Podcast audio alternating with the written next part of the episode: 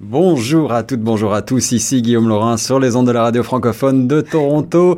Je suis euh, ravi aujourd'hui de recevoir en studio une chroniqueuse qui est fidèle euh, parmi les fidèles sur euh, les ondes de la radio francophone et qui nous informe en matière d'immigration mais aussi qui nous parle d'entrepreneuriat. Et aujourd'hui, elle est là pour nous parler justement de son parcours d'entrepreneur au féminin. Il s'agit de Nadège Ouedraogo. Bonjour Nadège. Bonjour Guillaume, vous allez bien? Ça va très très bien, je suis ravi d'être avec toi et euh, on va tout de suite rentrer dans le vif du sujet, euh, l'entrepreneuriat au féminin. Aujourd'hui on parle euh, de ton expérience en particulier. Pour commencer peut-être rappelle-nous un petit peu qu'est-ce qu'on entend par entrepreneuriat, entreprendre, qu'est-ce que c'est, qu'est-ce que qu'est-ce que c'est pour toi déjà? Alors pour moi c'est l'entrepreneuriat, je pense que c'est comme chaque personne a sa définition, mais c'est vraiment de créer du début jusqu'à la fin et euh, c'est en fait, c'est ton projet. C'est Pour moi, c'est comme un bébé que tu portes et tu, tu le développes. Tu le fais, tu le développes du début jusqu'à la fin. Et ça, ça demande beaucoup de sacrifices, beaucoup de ressources. Ça demande beaucoup de temps, mais ça en vaut le coup. Alors, euh, un bébé, un véritable bébé que, l'entreprise. Euh, tu, as un parcours assez euh, atypique. Hein. On, a, on, a, tous des parcours originaux finalement, surtout quand on est euh, immigrant dans un nouveau mm. pays. Est-ce que tu peux m'expliquer d'abord quelles étaient tes aspirations, quels étaient tes rêves, quelle était ton ambition il y a de cela quelques années avant de te lancer dans cette carrière? J'avais beaucoup de rêves. Je suis venue ici il y a 10 ans à peu près. 10 ans déjà. Et j'ai fait, euh, j'ai touché à beaucoup de, de, de choses parce que je, j'aime, je suis curieuse de nature et j'ai toujours été une personne qui veut réaliser ses rêves, quels que soient ses rêves. Alors, j'ai été modèle. Euh, j'ai travaillé comme tout le monde aussi dans des centres d'appel. J'ai fait des, des boulots. J'ai, j'ai, j'ai travaillé aussi euh, pour l'immigration. J'ai travaillé pour des, des bureaux d'immigration. Donc j'ai fait un peu de tout et je, je voulais vraiment en fait euh, toucher à mes passions, ce qui me plaît et aller jusqu'au bout. Donc j'ai fait un peu de, de, tout, je dirais. Alors on revient sur tes modèles, euh, tu, tu citais euh, cela et j'ai envie de te demander qui était ton grand modèle ou peut-être tes trois grands modèles si tu as des gens à citer en particulier, des, des parcours de réussite qui t'ont inspiré? La plus grande, c'est pour beaucoup aussi, c'est Oprah Winfrey. Waouh. C'est ouais, ouais c'est euh, quand j'ai envie de baisser les bras, je, je, regarde son parcours et ça me ça m'épate. C'est vrai que c'est un parcours tout à fait extraordinaire, celui d'Oprah, euh, qui inspire, je crois, beaucoup de monde. Euh, alors, pourquoi avoir choisi l'entrepreneuriat, l'entrepreneuriat? Je dirais, j'avais, avant même de finir mes études, je savais déjà un peu ce que je voulais faire. Je savais, si on va parler du, de l'immigration, du fait de, de créer ce bureau, je savais j'avais une vision de comment je voulais que les choses fonctionnent, comment je voulais que mes clients soient traités, comment je voulais euh, la manière dont je voulais mener les choses. Et je ne trouvais pas forcément ça avec d'autres personnes. Et j'avais le choix, c'est de continuer à travailler pour d'autres personnes et à, à, réaliser leur vision ou leur rêve qui est peut-être pas à moi, mhm. la manière dont moi je vois les choses, ou de prendre le risque et de créer ma propre société et finalement de matérialiser ce qui était déjà dans ma tête depuis longtemps en fait. Et voilà, j'ai pris ce risque-là. Il y a un grain de folie aussi, il faut dire. Alors le but de t'inviter ici en studio aussi pour parler de ton parcours, c'est peut-être euh, d'inspirer également des jeunes femmes qui n'osent pas se lancer euh, dans cette grande aventure de l'entrepreneuriat.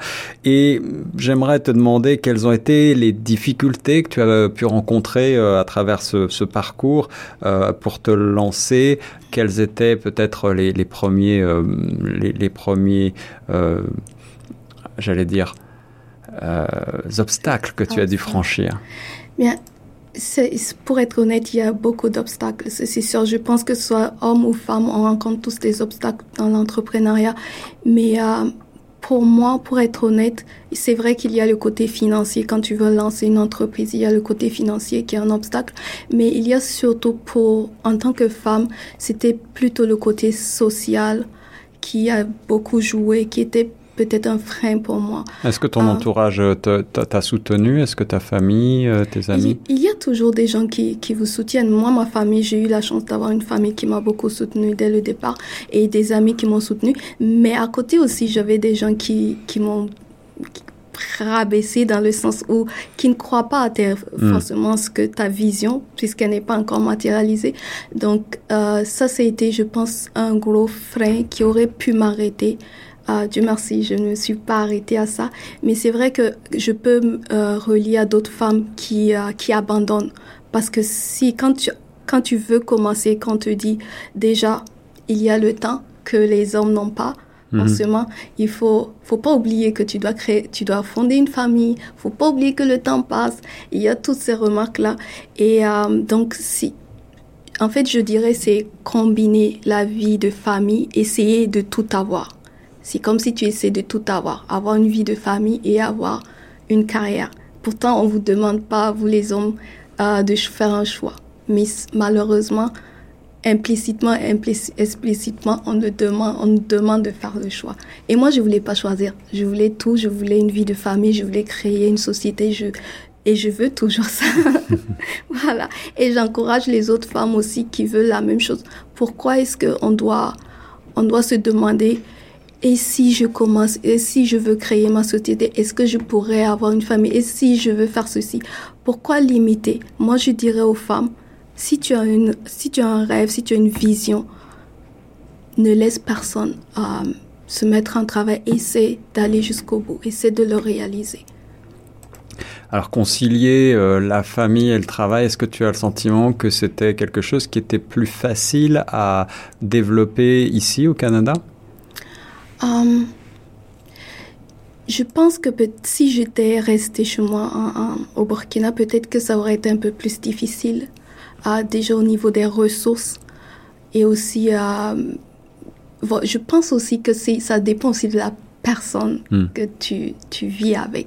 Si c'est une personne qui t'encourage et qui va vers ton, qui, euh, qui embrasse ton rêve, qui, qui t'aide, ou si c'est une personne qui, qui, là, ça peut, ça peut changer beaucoup de choses dans la donne. Alors, encore une fois aussi, le choix du partenaire est, euh, très important. Mais euh, justement, Nadège, on on parle de difficultés économiques. C'est un frein hein, que beaucoup ont à l'esprit lorsqu'il s'agit de développer une entreprise.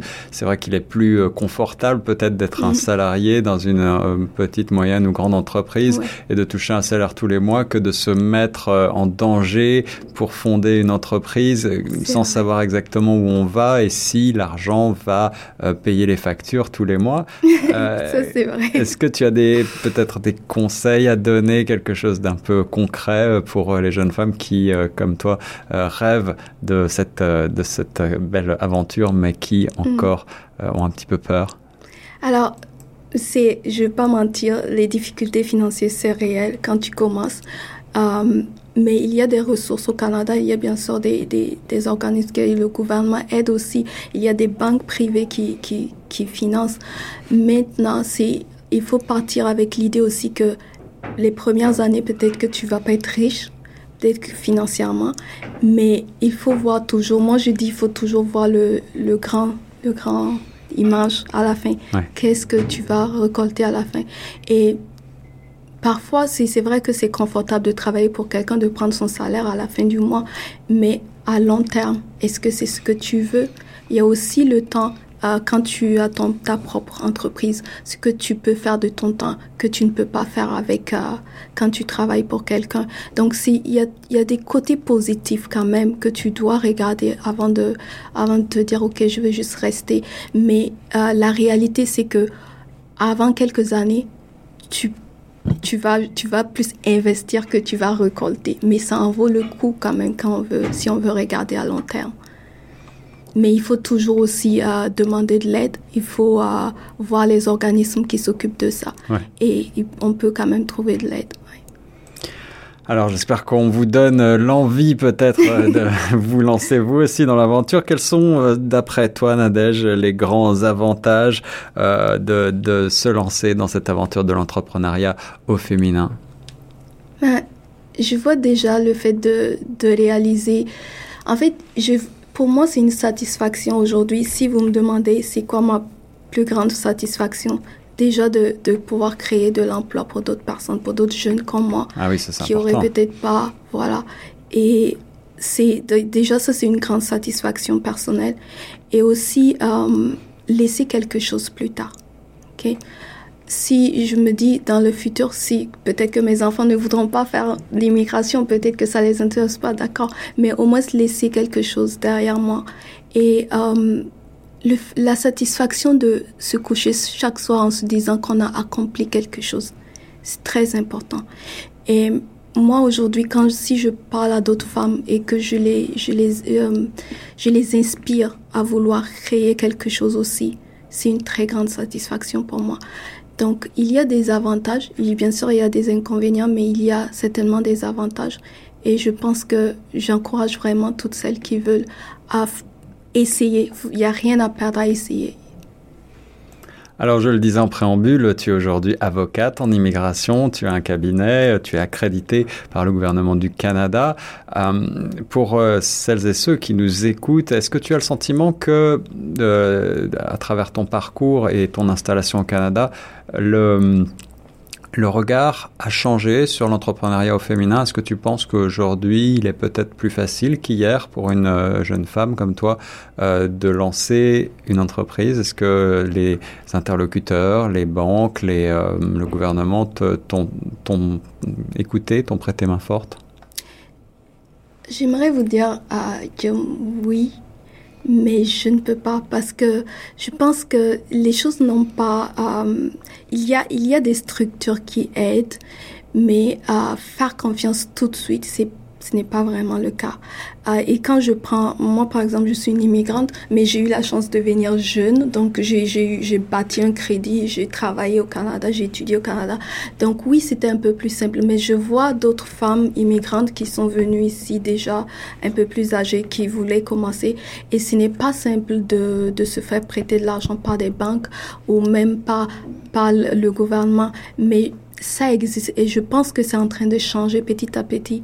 Et je pense que c'est j'espère vraiment que ça va ça va ça va s'élargir justement avec le nombre de femmes qui sont en train de créer leur entreprise. Je pense que ça va inciter aussi les choses à changer il y a beaucoup d'espoir dans tes propos, Nadège. Ça fait plaisir et beaucoup de motivation aussi. Si vous aussi vous avez envie de vous lancer dans l'entrepreneuriat au féminin, c'est possible. Euh, Nadège, tu, tu as, euh, je crois, quelques quelques noms de euh, d'entreprises. Est-ce que tu connais des organismes à but non lucratif ou des personnes simplement à Toronto qui pourraient, en particulier en français, nous aider à, y voir plus clair, à connaître un petit peu euh, Est-ce qu'il y, a des ressources qui existent d'après toi pour aider les jeunes femmes? Bien sûr, il y a des centres comme euh, Oasis, centre pour les femmes, et il y a aussi euh, Women in Business. Ça, je l'ai connu à travers une, dame très gentille d'ailleurs qui va faire un événement pour les femmes le 8 mars euh, prochain qui, s'en vient. Euh, elle fait beaucoup pour les, femmes euh, immigrantes en business, c'est Lilia Koja, et elle travaille en ce moment en partenariat avec Woman in Business et ils vont créer des événements comme ça pour les femmes entrepreneurs, entrepreneuses et pour créer des liens entre elles. Alors voilà de quoi euh, vous euh, donner quelques quelques pistes pour euh, lancer une entreprise peut-être à, Toronto. Pour finir, est-ce que tu penses que Toronto c'est un, un, endroit, une ville adéquate, dynamique pour justement monter son, sa petite entreprise et peut-être grossir dans le futur? Moi, je crois que oui. Euh, Toronto me fait vraiment rêver et m'a toujours fait rêver parce que c'est une ville où tu as l'impression que chaque jour il y a quelque chose qui est possible quand tu sors. Et je pense que si tu veux vraiment, c'est une ville qui peut te donner des opportunités de le faire. Nadège Ouedraogo, merci beaucoup d'avoir été mon invité dans Retour de choc sur les ondes de la radio francophone. C'est toujours un plaisir de m'entretenir avec toi, que ce soit pour parler de questions très euh, précises, très techniques en matière d'immigration ou ici, aujourd'hui, parler d'entrepreneuriat au féminin. J'espère qu'on vous a donné euh, envie, chères auditrices, de vous lancer peut-être vous aussi dans l'aventure. Euh, n'oubliez pas que Nadège a un cabinet d'avocats en immigration si vous avez envie d'avoir un petit peu plus de renseignements. On mettra tout ça sur le site chocfm.ca. Un grand merci Nadège. Merci Guillaume de m'avoir invité. Et nous on reste sur Choc FM 105.1.